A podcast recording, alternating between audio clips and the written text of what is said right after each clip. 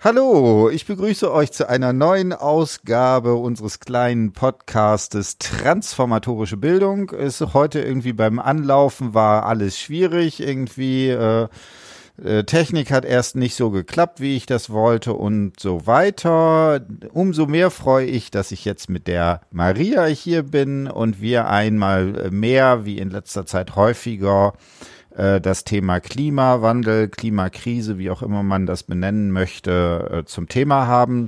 Heute auch wieder ein sehr spannendes Interview, weil das im Gegensatz zu anderen Perspektiven, wo es ja durchaus eher, sagen wir mal, eine ja eher abstrakt kognitive Bezugnahme auf Klimawandel ist, hier etwas ist, wo das ganz direkt in der Biografie drin ist. Und zwar habt ihr da ein sehr schönes Interview in eurer Gruppe gemacht.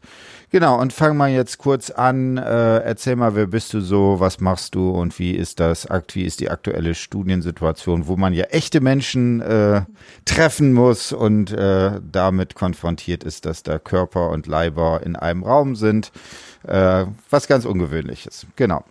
Genau, wie du schon erwähnt hast, heiße ich Maria. Ich bin Studentin an der Universität zu Köln und ich studiere Grundschullehramt, äh, jetzt mittlerweile im zweiten Semester. Mein erstes Semester hatte ich tatsächlich online bis auf zwei Kurse und es ist mal ganz schön zu sehen, wie es persönlich ist, die Leute zu treffen, mit ihnen persönlich zu diskutieren und auch nach dem Seminar zusammen was zu erleben. Genau, und aber sowas wie äh, Angst vor persönlichen Begegnungen, also ich habe das ja erst für völligen Quatsch gehalten. Es gibt aber tatsächlich Studierende, für die das jetzt eine Herausforderung ist, irgendwie so viele Leute zu sehen. Äh, das bei dir nicht so, oder? Doch, ich bin tatsächlich ja? ein schüchterner Mensch. Ja, okay. Also wenn, dann muss man auf mich zukommen. Ich spreche keinen im Seminar an. Es sei denn, es ist mein Sitznachbar und dann müssen wir Partnerarbeit machen. Ja.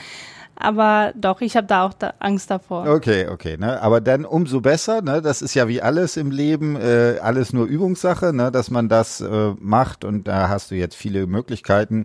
Und wenn du dich hier reintraust in die Höhle des Löwen und gleich einen Podcast aufnimmst, äh, das ist ja auch eine Sache. Ne? Du hattest, wie hattest du das formuliert? Ähm, Im Studium soll man auch Grenzerfahrung machen? Genau, über seine Grenzen gehen. Über seine Grenzen gehen, genau. Das ist ja sehr schön. Also insofern können wir uns ja auch überlegen, ob das Podcast aufnehmen selber ein transformatorischer Prozess ist.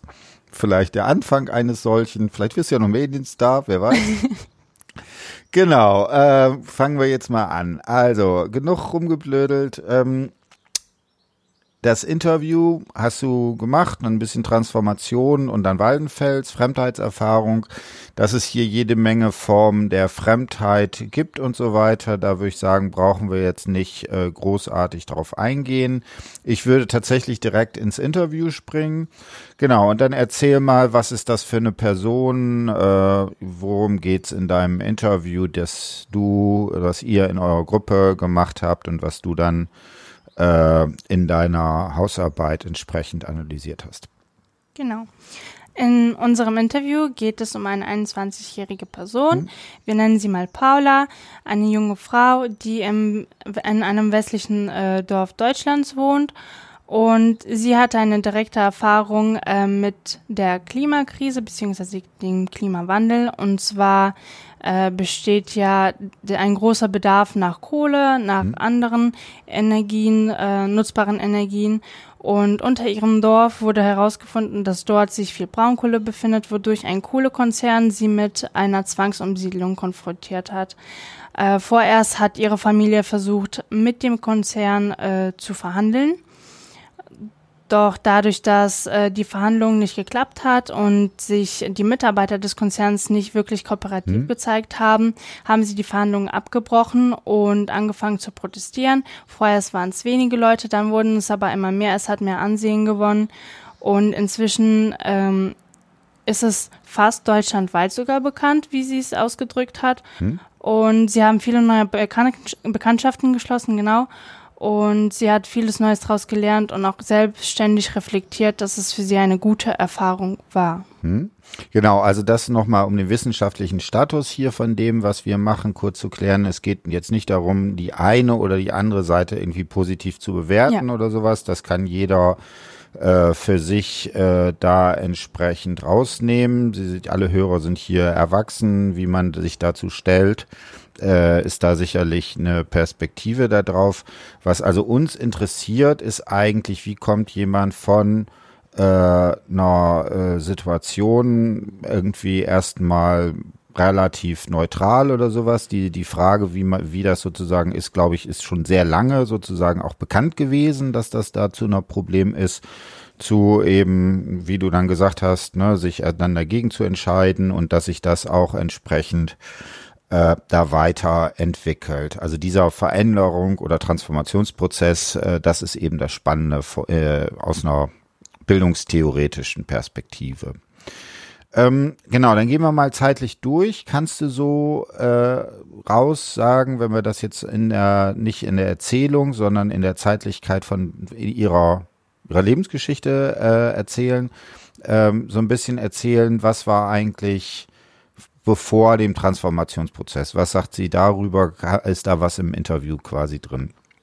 Ähm, genau, da gibt es was im Interview drin. Ähm, ich könnte es auch vorlesen. Hm, machen bitte. Äh, und zwar hat sie gesagt, genau, das hat so ein bisschen das Menschenbild von mir verändert. Und äh, in ein paar Zeilen weiter steht hier, ja, das, genau. Das ändert irgendwie auch so den eigenen Charakter, also weil du halt früher immer mehr Vertrauen hattest in andere Menschen und jetzt erstmal sehr kritisch bist, wenn du neuen Menschen dir, wenn neue Menschen dir begegnen oder auch wenn Leute dir was erzählen. Damit impliziert sie also, dass sie früher sozusagen leichtgläubig war oder sehr offen gegenüber anderen Menschen, mhm. inzwischen es kritischer sieht, wenn sie diesen begegnet oder etwas von ihnen hört, erstmal reflektiert, ja, kann es mhm. denn wahr sein, was die Person vor mir sagt? Genau. Genau, ne? Also das wäre jetzt schon sozusagen auf dem Verarbeitungsprozess. Äh, wann wusste sie davon, dass es diese sozusagen, dass ihr Dorf oder die äh, ihr Haus, darum geht's ja sozusagen direkt, äh, dass das irgendwie dem dass es da sozusagen da weggebaggert werden sollte? Genau, sie hatte so erklärt, dass es schon eine längere Zeit bekannt mhm. war. Äh, sie aber von Anfang an das nicht aufgeben wollten, ihr Grundstück. Und ähm, anscheinend war es länger bekannt, aber konfrontiert wurde sie erst in ihren Jugendjahren. Genau. Genau, und äh, ne, das war sozusagen da drin. Sie ist jetzt 21. Äh, kannst du noch mal, da hängen ja eine ganze Reihe auch von biografischen Sachen da dran. Also ich glaube auch äh, sozusagen da äh, äh, Pferde spielen eine Rolle und so weiter. Erzähl mal, was sozusagen da, was das für eine Bedeutung hat, dieses Haus. Genau. Äh, ihre Familie vererbt nach Tradition das Haus jedes Mal an die Tochter weiter, mhm. der, der, Familie. Und ähm, sie wollten diese Tradition beibehalten, mhm. sodass der Hof weitergeführt werden mhm. konnte.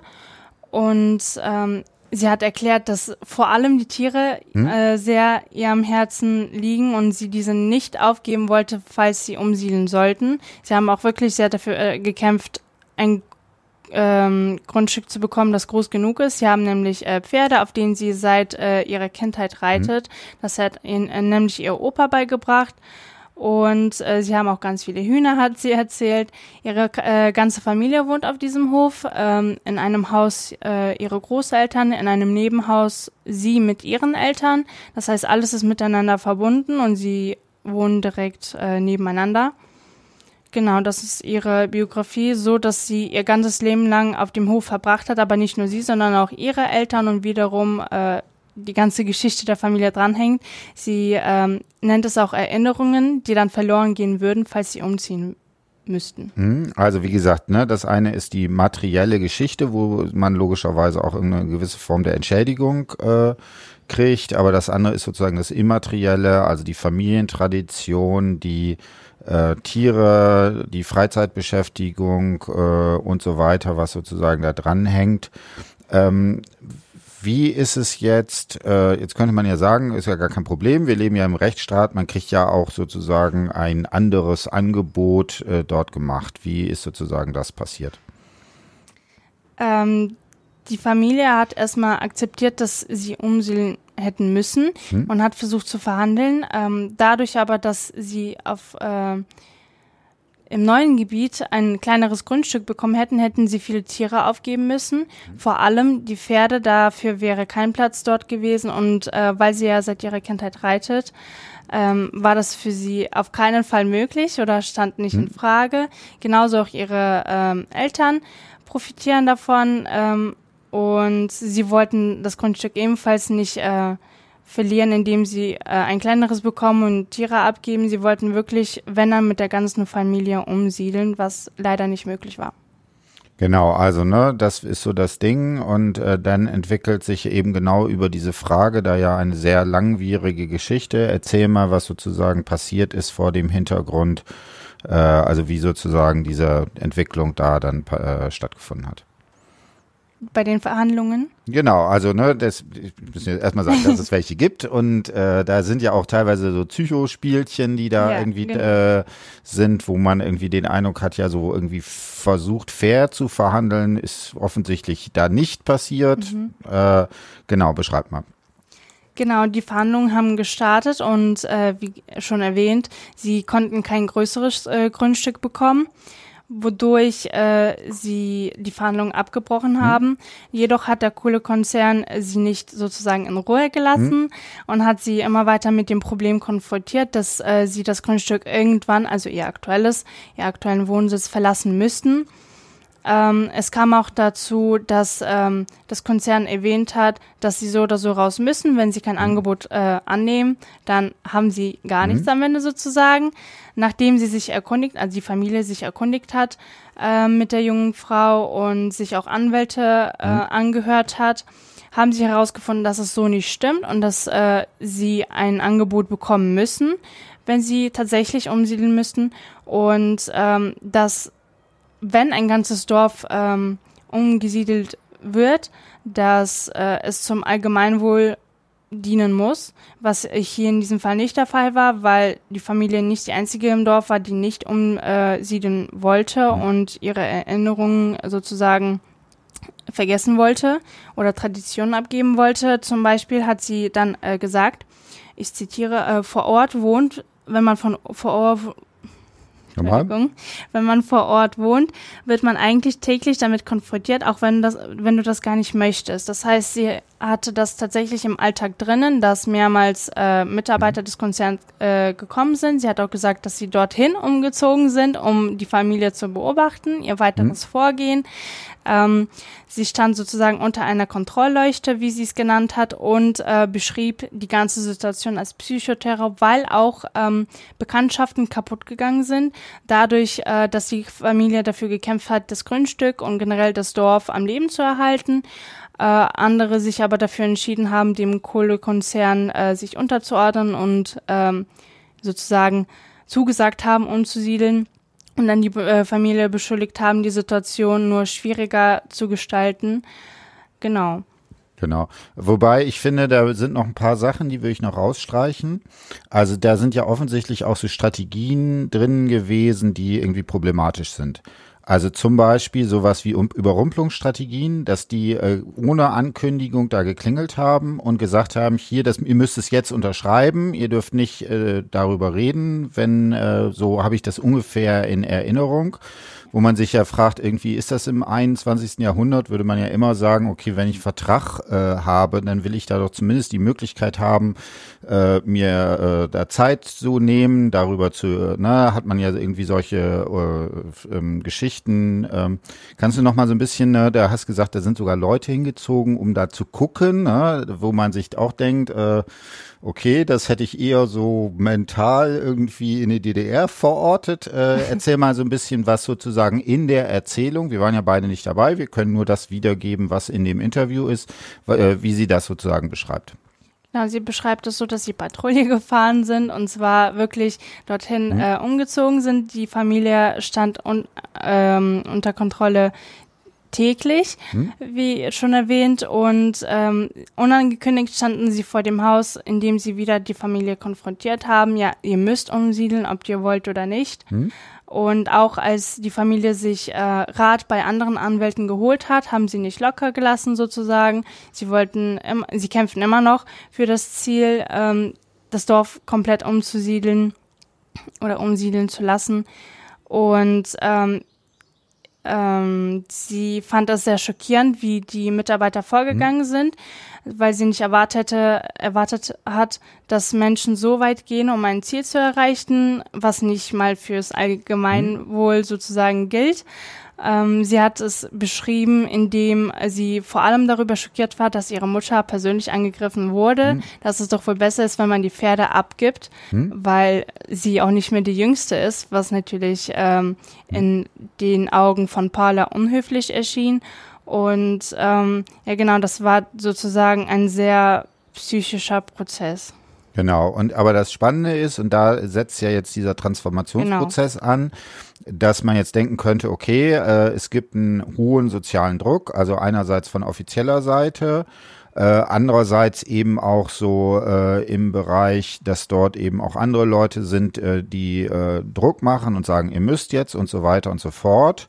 Aber das Spannende ist, dass entgegen der eigentlichen Erfahrung, dass man sozusagen jetzt nicht sagt, okay, dann passe ich mich an, sondern was ja passiert, ist eigentlich das Gegenteil. Also das heißt, äh, äh, sie werden jetzt äh, aktivistisch äh, und so weiter. Kannst du diesen Prozess versuchen zu beschreiben? Was passiert da? Also wird ja auch sozusagen äh, mit, sie vernetzen sich und so.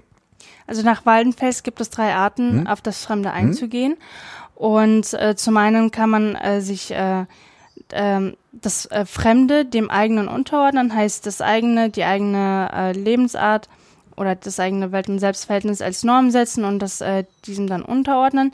Zum Zweiten kann man äh, das Fremde dem Feind gleichsetzen mhm. und das dann sozusagen bekämpfen. Ähm, die dritte Form löst dann eigentlich den hauptsächlichen ähm, oder den grundleg äh, grundlegenden transformatorischen Prozess aus, indem man auf die Anforderungen des Fremden eingeht. Hm. Ähm, das tat sie, äh, die Familie, das heißt von Anfang an ähm, begann sozusagen der transformatorische Prozess, indem sie auf äh, die Anforderungen des Konzerns eingehen wollte. Sie mussten nämlich ein Gutachten vom Haus äh, erstellen lassen hm. und sie wollten auch immer wieder verhandeln, haben sich kooperativ hm. gezeigt.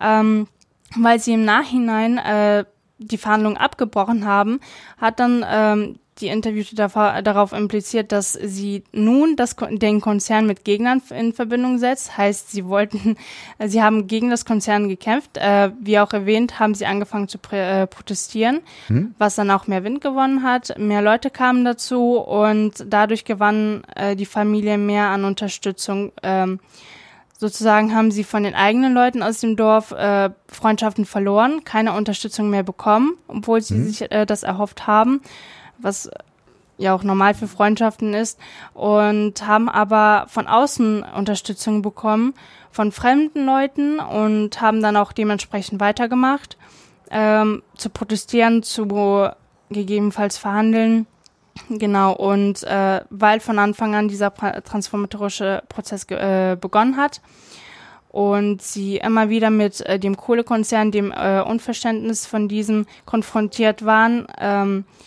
und die deswegen dazu gezwungen waren, sich neue Informationen zu mhm. holen und sich darüber zu informieren, hat sie es auch so erklärt, dass dadurch, dass man sich diese Informationen geholt hat, auch dazu fähig war, anders zu handeln oder weiter zu handeln sozusagen. Mhm. Ähm, und genau, mit diesen Informationen hat sie sozusagen ähm, alles verarbeitet, was äh, ihr dann in dem Moment passiert ist. Und ähm, ihre komplette Welt, ihr komplettes Welt- und Selbstverhältnis hat sich verändert, indem das, indem sie die angefangen hat, die Welt anders wahrzunehmen, ähm, dementsprechend anders zu heil, äh, handeln, weil sie diese Informationen auf einer komplett anderen Art verarbeitet hat. Ähm, genau. Genau, also da sind jetzt zwei Sachen drin. Ne? Du hast jetzt Waldenfeld schon äh, mit reingebracht. Also das eine ist offensichtlich, sie Ne, dieser Prozess, plötzlich bin ich damit konfrontiert. Eigentlich muss ich auf irgendwas reagieren, was ich gar nicht will, was sozusagen mir aufgezwungen ist und so weiter. Ist relativ einfach, da erstmal zu sagen, dass es sowas wie eine Fremdheit äh, produziert das.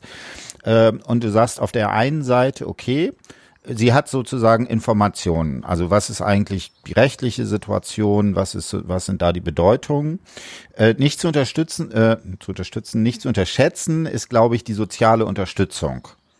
Kannst du da noch mal was zu sagen, weil die scheint mir mindestens genauso wichtig zu sein. Ja, sie ist genauso wichtig. Äh, und zwar war sie, war die Familie sehr enttäuscht darüber, dass sie nicht diese Unterstützung von innen bekommen hat, hm. heißt aus dem Freundeskreis, den sie schon hatten, sondern dass hm. dieser zersprungen ist, kaputt mhm. gegangen ist, äh, aber umso mehr Unterstützung von außen bekommen haben, heißt fremden, fremder Unterstützung. Ähm, angesichts dessen, dass sie weiterkämpfen wollten hm? äh, für ihren Grundstück und wiederum hat sie das dann gestärkt und äh, sie hatte auch erklärt, dass die Freundschaften auf einer komplett anderen Ebene aufgebaut wurden, einer tieferen hm? äh, Ebene und nicht mehr so oberflächlich waren. Genau. Äh, sagt sie nicht auch an einer Stelle, dass sie das verwundert hat, dass völlig fremde Leute plötzlich darauf reagieren oder sowas in die Richtung? Genau, das hat sie verwundert, weil ähm, fremde Menschen aus komplett anderen Gegenden zu ihnen nach Hause gekommen sind, um sie zu befragen, ja, geht's denn euch hm? gut? Obwohl Leute aus näherer Umgebung sich gar nicht dafür interessiert haben, hm? was eigentlich schockierend sein sollte. Und das hat sie dann auch sehr verwundert, ja. Genau, also es gibt plötzlich Solidaritätsbekundungen, genau. man, äh, hat man, da ist auch so eine Exploration drin, man ne, also dies, äh, man hat plötzlich neue Kontakte zu neuen Gruppen, vielleicht auch aus anderen sozialen Zusammensetzungen, anderen Schichten und so weiter. Und plötzlich ist also sind da diese zwei Dimensionen drin also diese, äh, ne, dass auf der einen Seite man irgendwie sehr viel informierter wird. Ne? In so einem Prozess wird man dann ja auch irgendwie schlauer. Man lernt ja. plötzlich Sachen, die man gar nicht äh, vorher kennt. Auf der anderen Seite verändern sich äh, soziale Netze und dann hat man natürlich da auch entsprechend sozusagen Anerkennung, die da drin sind. Ähm, wie ist jetzt der Stand? Also jetzt ist der zu dem Zeitpunkt, als sie das Interview geführt hat. Genau. Ähm es war im Dezember letzten Jahres. Der Stand war, dass die Familie so weit durchgehalten hm. hat, sozusagen. Hm. Ähm, der Konzern versucht weiter, ihr Ziel hm. zu erreichen, indem sie wirklich äh, immer wieder die Familie damit konfrontieren, umzusiedeln.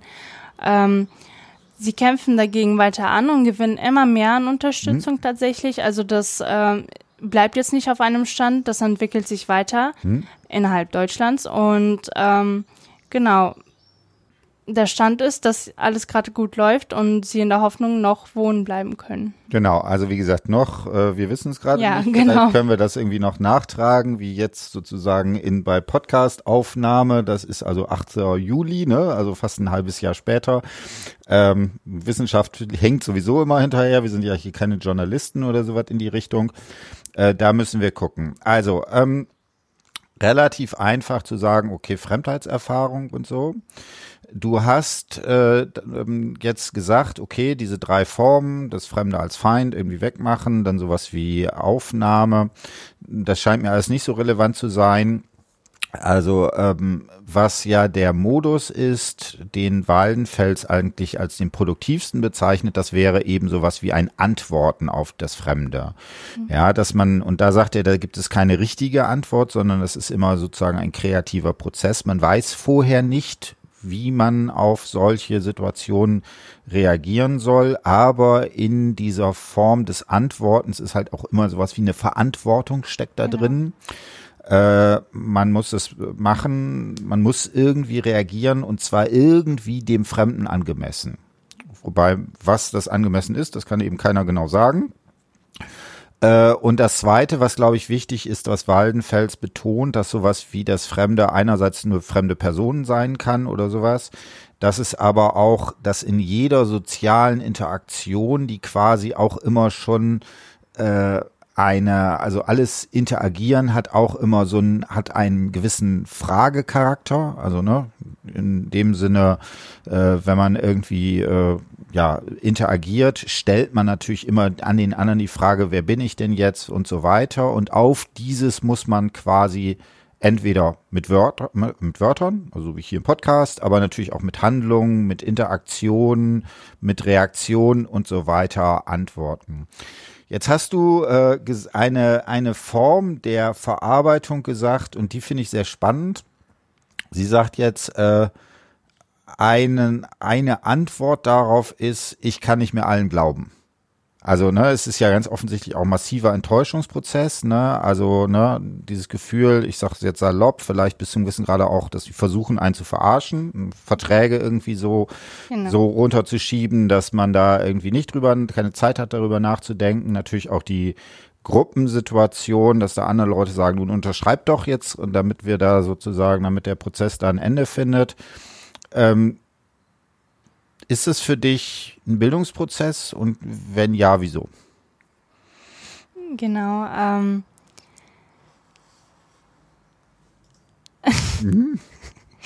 Also ich finde schon, dass es ein Bildungsprozess ist, weil sie hat eine komplette andere Art und Weise an Leute heranzugehen. Heißt, ihre äh, Verbindung zu anderen Menschen hat sich kom äh, komplett geändert.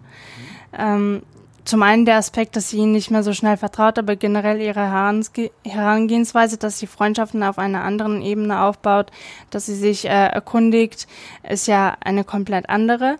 Das ähm, genau und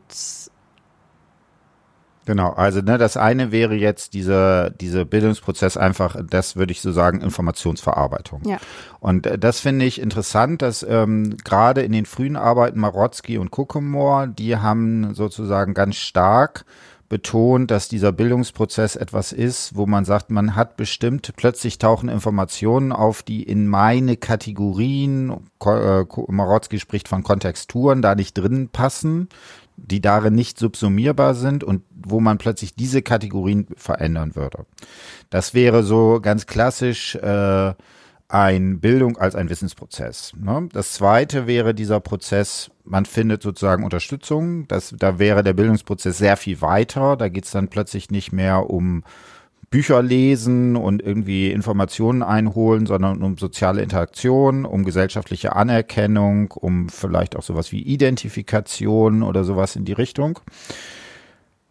Genau, und ähm, dann äh, hast du ja, wie gesagt, so auch betont in dem Satz, der zent also lies noch mal bitte den Satz, der für dich zentral war, wo diese, wo du sagst, das ist für mich der Transformationsprozess. Genau, da hat sie über ihre Charaktereigenschaft gesprochen. Hm? Ähm, nochmals. Genau, das hat so ein bisschen das Menschenbild von mir auch verändert. Ein paar Zeilen weiter erklärt sie. Genau, das ändert irgendwie auch den eigenen Charakter, also weil du halt früher viel mehr Vertrauen hattest in andere Menschen und jetzt erstmal sehr kritisch bist, wenn neue Menschen dir begegnen oder auch wenn Leute dir was erzählen. Genau, ne? Und das ist äh, natürlich äh, eine schwierige, äh, also ne, da finde ich, ist sehr stark dieses Normative, was da drin ist.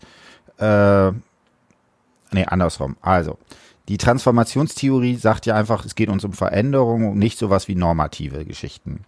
Und äh, hier ist ja sehr offensichtlich, wenn man sagt, man verliert Vertrauen das ist ja eigentlich nicht gut. Ne? Also alle Pädagogen würden ja sagen, Bildung, ne? also sowas wie Urvertrauen, man sollte als Pädagogen, Pädagogin oder Pädagoge Vertrauen zu den Schülern äh, aufbauen. In der Familie geht es ganz viel um Vertrauen, um Bindung, um sowas in die Richtung. Und hier ist ja der Bildungsprozess äh, sowas wie das Vertrauen irgendwie verloren geht. Mhm.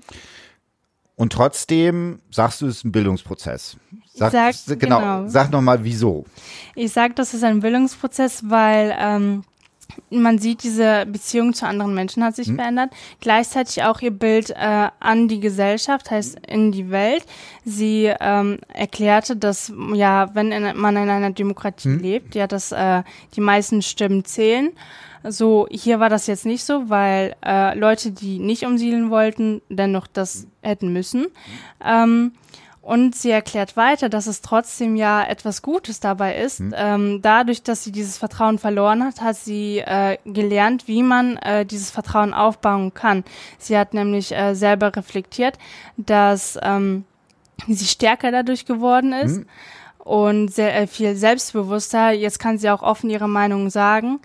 Und sie erklärte zum Beispiel, dass die Menschen, äh, die sie von außen unterstützen, von anderen Gegenden, die Freund neuen Freundschaften, die sie geschlossen haben, dass es Menschen sind, die sich halt offen gegenüber einer neuen Welt gezeigt haben. Mhm. Das ist ja auch äh, etwas nicht unmittelbar direktes, äh, äh, unmittelbar nahes an mhm. einem. Sie sind wirklich aus äh, fremden Gegenden gekommen und äh, sie erklärte, dass diese Menschen ja sich eben auf neue Kulturen, auf neue Menschenbilder äh, eingelassen haben.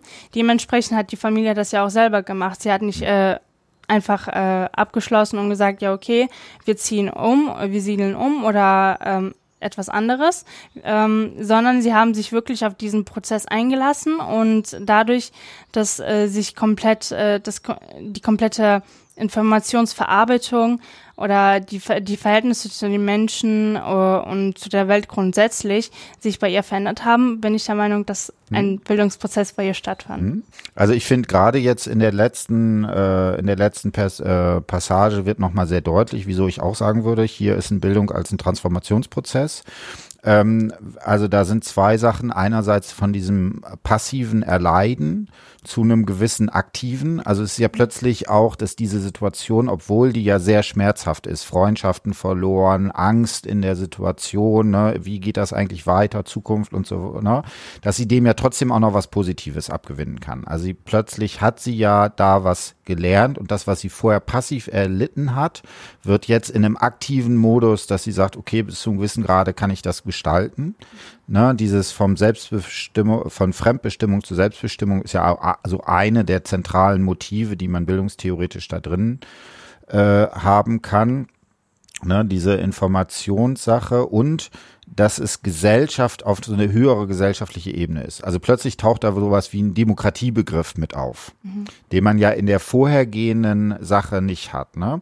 Äh, kannst du noch mal da was, hast du da auch eine Stelle vielleicht im Kopf oder in der Erinnerung, wo es sozusagen, wo sie darüber, also plötzlich äh, zur Demokratietheoretikerin äh, sich entwickelt, ja? Ja, da hat sie am Ende noch ganz äh, betont. Und die Menschen, die geblieben sind und neue Freundschaften entdeckt haben, ganz neue Kulturen, sind ja auch, weil es ganz andere äh, Menschen sind, haben irgendwie gelernt, die Welt ganz anders wahrzunehmen und die Menschen anders wahrzunehmen und andere Menschenbilder auch zu kennen. Und da es auch viel mehr mit Politik zu tun hat, ja auch einfach die Welt an sich anders zu sehen. Hm? Genau. Genau. Also ich finde, da muss man dann nicht mehr großartig, das kann man einfach auch so stehen lassen. Also ja. ich finde, das ist fast, ist ja eine schöne Beschreibung von dem, was wir auch ganz traditionell deutscher Idealismus vielleicht unter Bildung irgendwie verstehen. So, jetzt habe ich noch eine Sache, ähm, die wir jetzt diskutieren müssen, ist, glaube ich, in deiner Hausarbeit noch nicht so zentral. Ähm, was machen wir denn eigentlich damit? Also, ja. weil ich finde dieses Interview deswegen auch so hochgradig spannend, weil das etwas ist, was zumindest ich nicht kenne. Also ich bin jetzt nicht irgendwie damit konfrontiert, dass solche, ne, äh, dass bestimmte Handlungen angesichts der drohenden Klimakatastrophe für mich in dem Maße sozusagen so relevant werden. Ja. Also ne, mein Haus brennt nicht ab und so weiter und so fort. Und ich finde, das ist eine der zentralen Herausforderungen gerade bei diesem Klimathema. Wenn wir so lange warten müssten, bis bis sozusagen der die die äh, Handlungs der Handlungsdruck so groß ist, dass wir quasi gezwungen sind zu reagieren, weil das krisenhaft erlebt ist. Dann ist ja das Blöde an dieser Klimaphysik, dann ist zu spät. Ja. Na, also äh, wir müssen ja eigentlich jetzt handeln, um äh, Ereignisse, die in 30, 50, 100 Jahren sind, sozusagen zu verändern. Und äh, hier haben wir jemanden, der kann sich nicht dem entziehen, ich kann das. So, ne? Ich kann das gut und gerne. Ich bin jetzt 48, irgendwie noch so ein bisschen aussitzen. Äh, und deswegen braucht es, also da ist ja sozusagen nochmal so ein anderer, eine andere Dimension da drin. Wie würdest du das einschätzen für dich, auch wenn du es jetzt gemacht hast? Du hast dich ja sehr intensiv jetzt mit einer sozusagen so einer persönlichen Situation auseinandergesetzt. Äh, ja, jetzt muss ich eine gute Frage finden. Was macht es mit dir, würde man vielleicht als guter Pädagoge oder auch nicht so guter fragen. Ja. Also ich finde, da dadurch hat man gelernt, dass äh, es einen nochmal Unterschied zeigt. Hm. Ja, ist man gezwungen, sich mit dem Thema auseinanderzusetzen ja. oder nicht? Die Leute, die natürlich damit gezwungen sind, erleben eher einen transformatorischen mhm. Bildungsprozess, wir eher weniger, weil wir uns, wie du schon erwähnt hast, uns aussuchen, ob wir uns damit äh, mhm. äh, beschäftigen oder nicht. Selbst wir als Jugendliche, ähm, es ist ja immer noch, es wird ja immer noch ein sehr großer Bestandteil der Zukunft sein, äh, haben immer noch die Wahl zu sagen, ja, interessiert mich das jetzt oder nicht. Mhm. Was wichtig meiner Meinung nach ist, äh, äh, die Aufmerksamkeit von diesen Leuten äh, nicht zu ähm, sozusagen versuchen wegzunehmen, sondern so, dass es an Aufmerksamkeit gewinnt, äh, sie zu unterstützen. Klar, man weiß jetzt nicht von jeder, jedem Kohlekonzern oder mhm. jedem Dorf, was da vor sich geht. Ich wusste ja zum Beispiel nicht, dass äh, es solche Problemlagen überhaupt gibt. Ähm, Genau, genau ke keine 100 Kilometer von uns entfernt, ne? Genau, so weit ist es tatsächlich dann auch nicht. Ähm, dadurch, äh, also dadurch zeigt es dann auch mal, dass wir uns vielleicht mehr mit dem äh, Thema beschäftigen sollten. Und ich als Grundschullehrerin oder angehende hm. Grundschullehrerin würde auch sagen, dass wir das den Kindern weitergeben hm. sollten, dass, dass man sich mit diesem Thema beschäftigen sollte. Klar können wir jetzt nicht ausführlich über Bildungsprozesse mit ihnen reden oder über den Klimawandel an sich, aber man kann sie langsam dadurch ranführen und äh, sie bei jeder kleinsten ähm, Gegebenheit unterstützen. Allein schon zu sagen, ähm, ja, es gibt den Klimawandel und den auf die einfachste Weise äh, erklären oder zu zeigen, wie man äh, den vermeiden könnte, äh, die die Kinder einfach ranzuführen, so dass sie sich selber ein Bild machen und später vielleicht sich sogar dafür sehr engagieren werden. Ähm, wir sollten dafür die, äh, ihnen die Möglichkeit dafür bieten, und was auch sehr wichtig ist, äh, dass wir ihnen in krisenhaften Situationen auch verhelfen. Das heißt, es kann was mit dem Klimawandel zu tun ähm, haben, so wie jetzt äh, bei der Paula. Äh, wäre ich ihre Lehrerin, hätte ich nicht gesagt, okay, dann ist es so bei dir. Ich hätte versucht, mhm. sie zu unterstützen bei diesem äh, Prozess. Ähm, genau, so dass wir die Kinder auch in Veränderungsphasen ähm, ja, auch unterstützen. Mhm. Gut, äh, da sind jetzt, äh, da hast du jetzt nochmal so, so ein ja. Riesenthema aufgemacht, äh, äh, wo da zwei, drei Sachen drin sind. Ähm, äh, jetzt habe ich den ersten Teil habe ich jetzt vergessen. Ähm, eine Sache, und das finde ich, ist tatsächlich noch völlig ungelöst. Ähm, die Frage, ne, und das ist sozusagen diese pädagogische Fragestellung, die da drin ist. Ähm, also ich kann das ganz äh, direkt, also mein Neffe ist sozusagen acht. Ja. Und ähm, der hat schon relativ gutes Verständnis davon, irgendwie Klima, ne, äh, Kohlenstoffkreislauf kennt er zum Beispiel. Er hat irgendwann war sehr verwundert. Er hat den Wasserkreislauf in der Schule gehabt und dann habe ich noch, ne, das ist ein Kohlenstoff, dass es ähnlich ist und so weiter. War dann sehr verwundert ähm, ich frage mich da immer, und das finde ich ist bei dieser pädagogischen Dimension, finde ich das Schwierige, ob man da nicht auch schnell in so eine Überlastungs mhm. reingeht. Weil äh, gerade die deutsche Tradition hat das immer so, okay, wir haben ein Problem und sagen so, die nächste Generation muss es lösen. Ja. Ne, indem wir jetzt sagen, okay, ne, da müssen wir, das muss in die Bildung rein und so weiter und so fort. Und das ist sicherlich nicht falsch. Also natürlich ist es sozusagen eine informierte, vernünftige, vernunftgeleitete Perspektive darauf zu entwickeln, ist natürlich ganz wichtig für einen Bildungsprozess. Auf der anderen Seite finde ich das aber auch immer von der Tendenz her schwierig, weil ich sagen würde, okay, das ist so meine Generation. Du hast dich jetzt noch als Jugendliche bezeichnet. Das spreche ich dir jetzt mal ab. Äh, du bist äh, schon erwachsen in dem Moment, wo du hier studierst. Ähm, also wir müssen es lösen. So und ähm, das finde ich, äh, ne, da muss man irgendwie gucken. Ich kann es ganz konkret machen. Ich habe mit meinem Neffen eine Sendung gesehen äh, hier über diese Starkregenereignisse und äh, ne, wo das so ein Terra X, wo das irgendwie genau beschrieben war und so weiter und so fort. Ne, und das kann natürlich auch bedrohlich wirken. Ja. Und also das finde ich ist so eine äh, schwierige Perspektive, weil sowas bestimmte Sachen, insbesondere Grundschule, ne, also wenn man sagt, den Bienen geht schlecht, dann macht man in der Grundschule so ein Projekt, wo man irgendwie so ein Bienenhotel oder wie das heißt, äh, baut. Das geht halt bei der Klimakrise nicht. Ne? Ja. Da kann man irgendwie nichts Konkretes machen oder irgendwie so gut nichts, würde ich vielleicht auch ein bisschen übertrieben, aber ganz wenig, wo man das sozusagen macht.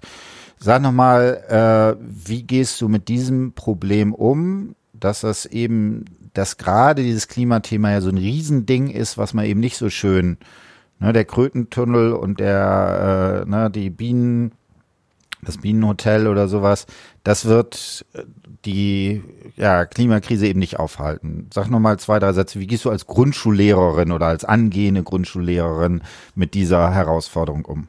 Natürlich ist es ein großes mhm. Thema, was schwer zu fassen mhm. ist, vor allem individuell. Aber man sollte sich im Klaren darüber sein, dass es ein großes Problem mhm. ist, ein weltweites Problem, nicht nur in Deutschland. Und dass man, klar, kann jetzt eine Gesellschaft, sagen wir die Deutsche, äh, den ganzen Klimawandel nicht mhm. aufhalten das natürlich, aber dass einfach dieses Bewusstsein in den Menschen geweckt wird. Mhm. Man sollte klar äh, die Kinder nicht überfordern, aber ihnen die Möglichkeit mhm. geben, zu wissen, was vor mhm. sich geht auf der Welt, äh, wo ihre Zukunft steht.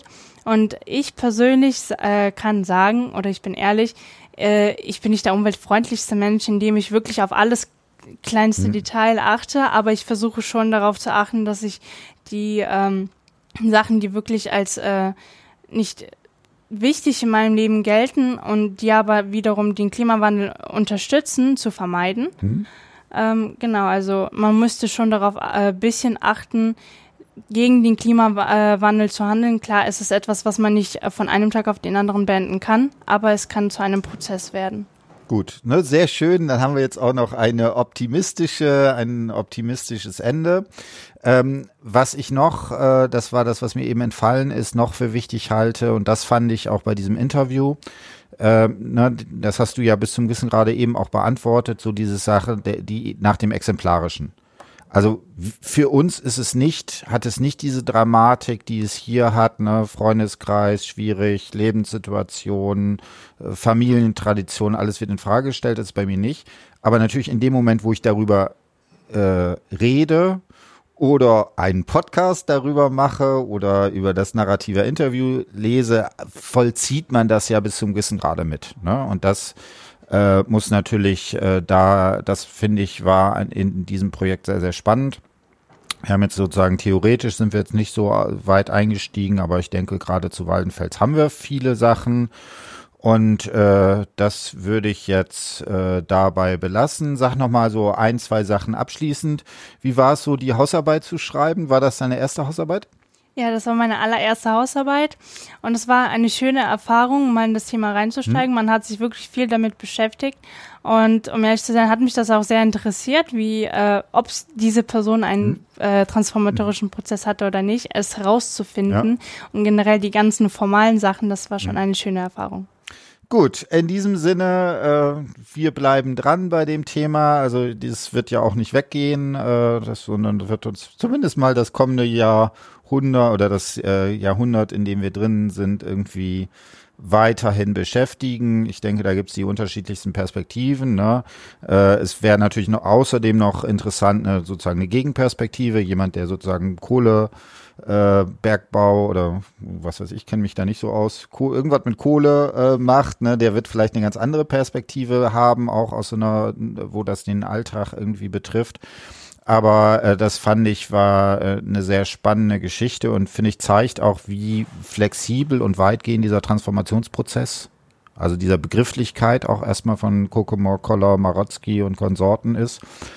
Gut, äh, und dann haben wir es und wir hören uns dann demnächst. Wiederhören.